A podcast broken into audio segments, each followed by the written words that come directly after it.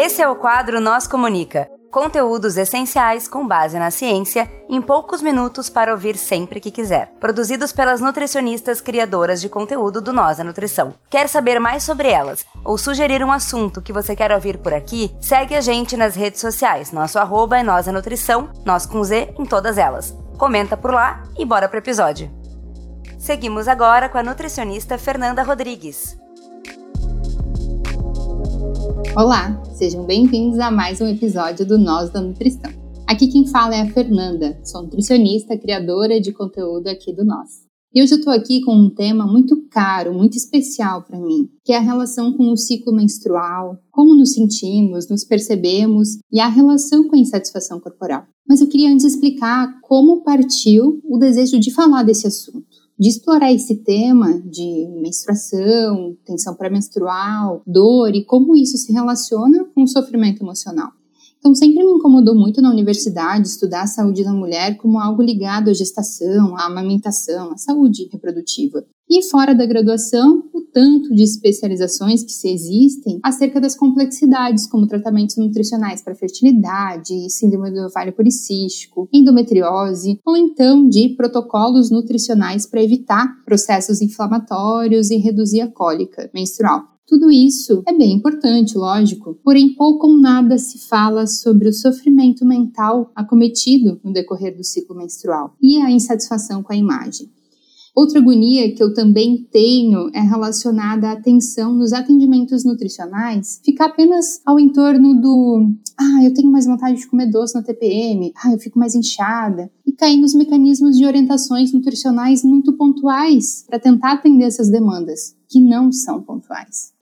E não posso deixar de considerar o meu desejo pessoal de dialogar sobre esse tema da menstruação, tanto pelo meu interesse pessoal, pelos anos e anos de negligência médica que eu sofri, com dores fortíssimas, as quais depois vim a descobrir que se tratava de um problema sério de saúde, e não um simples desconforto, como eu cansei de ouvir de muito médico homem, de muito ginecologista homem quanto pela minha questão profissional. Né? Então, enquanto uma nutricionista que atende casos de pessoas com transtornos alimentares, comer transtornado, insatisfação corporal, que tem seus comportamentos alimentares e imagem abalada, essencialmente no período pré-menstrual. Feitas essas minhas justificativas, eu acrescento também a necessidade de falar sobre isso, que eu não percebo ter muitas colegas de profissão falando sobre o tema em uma perspectiva mais ampla, e não tão voltado aos nutrientes. Eu então me peguei nessa grande questão. Será que é a minha experiência que está me atravessando tanto? Será que é o público específico que eu atendo que apresenta essas questões mais frequentes? Então, quando nos deparamos com esses dilemas, nós vamos atrás de outras leituras, de beber de outras fontes para compreender.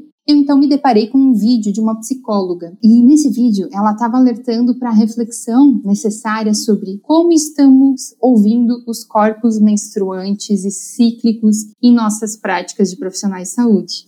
Ela trouxe ao debate a importância de avaliar pessoas com sintomas depressivos e ela defende, enquanto psicóloga, que muitas vezes não se é investigado com profundidade a frequência desses sintomas.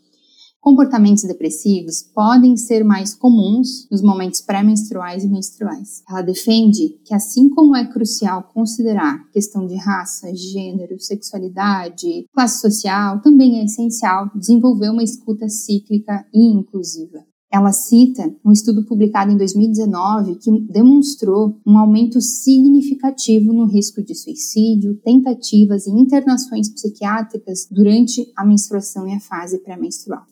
E essa fala dela me inquietou bastante. Ativou uma reflexão bem importante, pois, como eu já falei aqui em outras oportunidades, a maior parte dos atendimentos que eu realizo são para pessoas com transtornos alimentares ou ainda sem diagnóstico, mas com o comer transtornado. E no caso de quem menstrua, a gente até aprende a orientar que não é interessante ficar fazendo um monte de medida antropométrica durante a fase pré-menstrual, mas ok, tudo bem. Eu concordo que em muitos casos eu consigo orientar e me fazer compreender da importância de evitar ficar se pesando nesse período. Mas o fato de trabalhar em consultório a evitação de se pesar, a angústia pela fome, o desejo alimentar aumentado na fase, ou então algumas vezes numa perspectiva de uma alimentação diferenciada em casos de muito desconforto ou de questão e saúde associada, ainda me parecia insuficiente.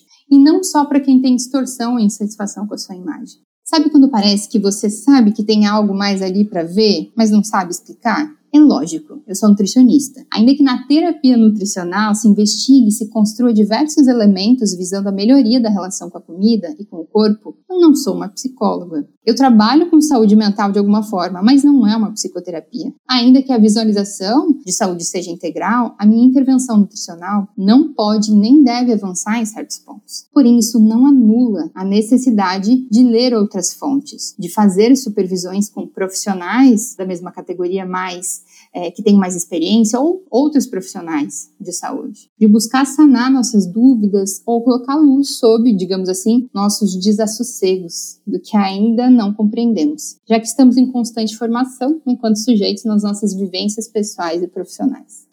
Então, cruzando as informações do que eu ouço em atendimentos e o que eu encontrei em artigos, quero compartilhar aqui alguns pontos. Quero começar pelo destaque da relação com a autoimagem quando há sintomas como cansaço, aumento do desejo de doces, inchaço indisposição para atividade ou exercício físico. O que pode gerar uma dor e ao mesmo tempo uma necessidade de controlar esse peso. Então, uma coisa leva a outra, ocasionando pesagens frequentes, talvez restrições indevidas ou ciclos de compulsões alimentares, como processos de recompensa ou até de autopunição pela imagem que está se vendo. Isso tudo pode acarretar uma experiência de perceber a sua imagem de forma negativa. Aquele inchaço natural na região da barriga pode ser interpretado como um ganho de peso. Um cansaço no período que implica na baixa da disposição pode ser interpretado como uma inaptidão para atividade física, ou pior, aquela interpretação que se está tendo uma falta de força de vontade, que muito se ouve e é muito complexa. É algo que a gente precisaria banir do nosso vocabulário, a falta de força de vontade. Isso, isso é muito complicado a pessoa dizer isso para ela mesma, se colocar nessa situação inferior. Então, quero convidar vocês a imaginar uma cena. Então, imaginem que uma pessoa está no período pré-menstrual. Essa pessoa não dormiu bem ou não dormiu o suficiente. Teve que levantar cedo para ir trabalhar. Percebeu maior vontade de comer ao longo do dia. Se percebeu beliscando algumas coisas. Metade da tarde se aproxima e, além do sono que está promovendo um cansaço maior, já que não dormiu o suficiente à noite, começa a sentir a roupa apertando, talvez ali na cintura. Tá usando aquela calça jeans ali sentada grande parte do dia. Talvez o intestino não deu as caras hoje também, já que é bem comum ele ficar um pouco mais lento, as fezes mais ressecadas no período. E pronto, tá feito o estrago. Então são essas percepções físicas, mais a pressão social e estética joga isso numa quarta-feira qualquer, que é ali no meio da semana. Né? Ainda está no meio da semana e tem muitas horas de trabalho ainda pela frente, que não vai possibilitar um desfecho diferente, que essa pessoa possa descansar ou possa se acolher de alguma forma para recuperar e para parar de sentir esses sintomas. Vocês conseguiram sentir a cena? Se conectaram de alguma forma? E, gente, para quem não tem esses sintomas, ou para pessoas que não menstruam e estão ouvindo, não é exagero. Agora que vocês sentiram a cena, tentem colocar o adicional de quem tem um histórico longo com insatisfação corporal. Quem tem um comer movido por dezenas de regras de mentalidade de dieta, ou então que apresenta episódios de comer emocional em resposta a emoções dolorosas. Então, essa fase do ciclo ela pode ser um catalisador por uma imagem muito alterada, por uma imagem muito negativa. Eu consultei quatro artigos sobre comer emocional, insatisfação corporal, distúrbios alimentares e suas flutuações no decorrer do ciclo. E eles indicam que o comportamento alimentar relacionado às emoções, à insatisfação com o corpo e à preocupação com o peso variam ao longo do ciclo menstrual. Esse estudo ele foi feito, tá? Esses estudos eles foram feitos com mulheres cis. As maiores preocupações com o peso são observadas na fase perimenstrual, ou seja, entre o período ali que inicia, o período pré-menstrual, os sintomas clássicos e a menstruação em si, o que sugere um maior risco de distúrbios alimentares nesse período. A fase lútea, que é aquela do fim da ovulação até o início da menstruação, da descida do sangue, por sua vez está associada a níveis mais altos de alimentação emocional, devido aos níveis elevados de progesterona e estradiol. Isso pode levar a preocupações adicionais com o peso e a forma corporal. Portanto, as flutuações hormonais ao longo do ciclo podem desencadear preocupações com o peso e levar as mulheres a monitorarem mais de perto a sua aparência durante toda essa fase perimenstrual subsequente. Eu queria aproveitar a oportunidade desse espaço para trazer uma breve reflexão, tá? Que seria sobre a relação das adolescentes com a anorexia e o medo de voltar a menstruar. Nos casos em que o transtorno alimentar pode ser provocado, né, pode ter provocado uma interrupção da menstruação, então ao voltar a menstruar, a adolescente ela pode interpretar da seguinte forma: bom, se eu menstruei, quer dizer que eu aumentei de peso, que eu ganhei gordura, então eu fracassei. É claro que a depender da idade, do estágio de mudança que a pessoa está dentro da anorexia, do nível de prontidão para o tratamento. Não pode pensar em maior ou menor nível isso. Mas imagine, uma adolescente sente-se desconfortável na TPM, vem a menstruação, a qual pode ser interpretada como uma validação do ganho de peso. Então vai se criando todo um ciclo de desgosto em relação a essa fase. E já que essa adolescente pode ter construído uma memória negativa com essa fase da menarca, por exemplo, aí da, da primeira menstruação, e aqui eu quero citar tá? Uma tese para ajudar a gente nessa reflexão é uma tese de doutorado apresentada à Faculdade de Filosofia da USP, feita por uma psicóloga que investigou a imagem corporal e puberdade em meninas de 9 a 14 anos. Então, fez uma pesquisa com 222 meninas de 9 a 14 anos no interior de São Paulo e verificou que meninas podem ter maior insatisfação corporal após a primeira menstruação, independente da idade tem 9, 10, 11, 12, 13 ou 14 anos, como era o caso do estudo. Não depende da idade, depende aí do momento em que veio a primeira menstruação e se era associado a um IMC maior, existia uma insatisfação maior ainda. Outra discussão trazida nesse estudo é do desenvolvimento das mamas, que também pode gerar um desconforto e promover em algumas situações um desejo de perder peso. E a gente não precisa ir muito longe tá? Infelizmente, para entender o porquê. Né? A gente lembra muito bem os comentários que ouvimos ou que presenciamos meninas nessa fase da pré-adolescência, início da adolescência, nessa fase onde aquele corpo infantil passa por mudanças e um maior acúmulo de gordura, crescimento das mamas, né? E da, da vergonha que se tem, o desejo de se esconder que se tem nessa fase. E a tese cita outros estudos que verificam que meninas nessa fase podem apresentar um comportamento alimentar voltado para a perda de peso. Muito provavelmente pela vergonha, pelo desejo de se esconder, pela sensação de inadequação, pelo ganho de gordura. E estudos como esse, eles são de uma potencialidade tamanha, pois quando a gente sabe que a prevalência de transtorno alimentar é maior nas mulheres e identificar em que fases da vida isso pode começar a acontecer, é uma potente forma de prevenção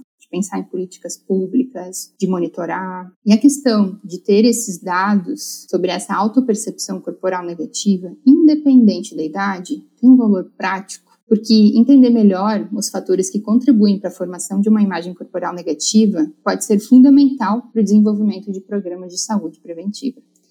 Gente, eu espero que com esse papo de hoje, profissionais de saúde possam estar mais atenciosos a essas fases. E quem menstrua, tente pegar um pouco mais leve consigo. Eu considero tão necessário compartilhar dados científicos para que não considerem que é besteira o exagero que está sentindo. São fases. O corpo de quem menstrua é cíclico não dá para desconsiderar isso. A percepção de imagem muitas vezes se altera sim. E quando vemos que não é uma invenção, um exagero da nossa cabeça, como muito se é dito, abrimos espaços cada vez maiores para diálogos e acolhimentos. Enfim, se você gosta desse tema, comenta nos comentários nas nossas redes sociais, sugerindo assuntos, contando das suas vivências. Outros artigos que eu consultei aqui para esse episódio estarão disponíveis na descrição desse episódio. Se você curtiu e deseja se aprofundar, acesse.